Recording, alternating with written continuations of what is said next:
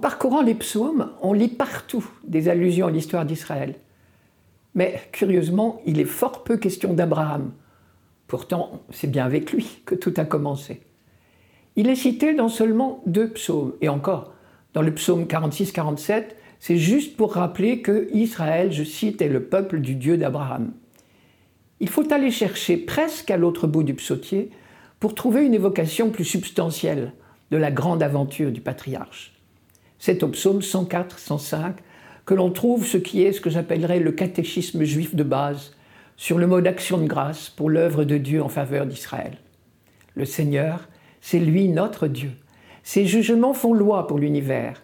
Il s'est toujours souvenu de son alliance, parole édictée pour mille générations, promesse faite à Abraham, garantie par serment à Isaac, érigée en loi avec Jacob, alliance éternelle pour Israël. Il a dit, Je vous donne le pays de Canaan, ce sera votre part d'héritage. Dans tout le psautier, nous n'aurons pas d'autre allusion à la période des débuts d'Israël. En revanche, ce même psaume 104 évoque également la deuxième période de l'histoire d'Israël, c'est-à-dire les siècles de vie en Égypte, les débuts paisibles, puis le cauchemar de l'esclavage. Alors Dieu a pris fait et cause pour les opprimer, et ce fut la troisième période, la libération d'Égypte par Dieu, puis l'Exode, c'est-à-dire toute la traversée du Sinaï, jusqu'à l'entrée en terre promise. C'est la période où Dieu a solennellement fait alliance avec ce peuple. Sur l'intervention divine pour libérer son peuple, les psaumes sont prolixes, j'y reviendrai.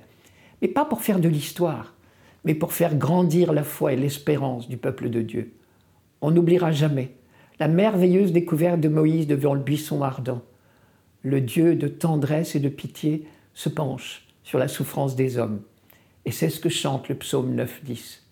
Tu as vu, Seigneur, tu regardes le mal et la souffrance, tu les prends dans ta main.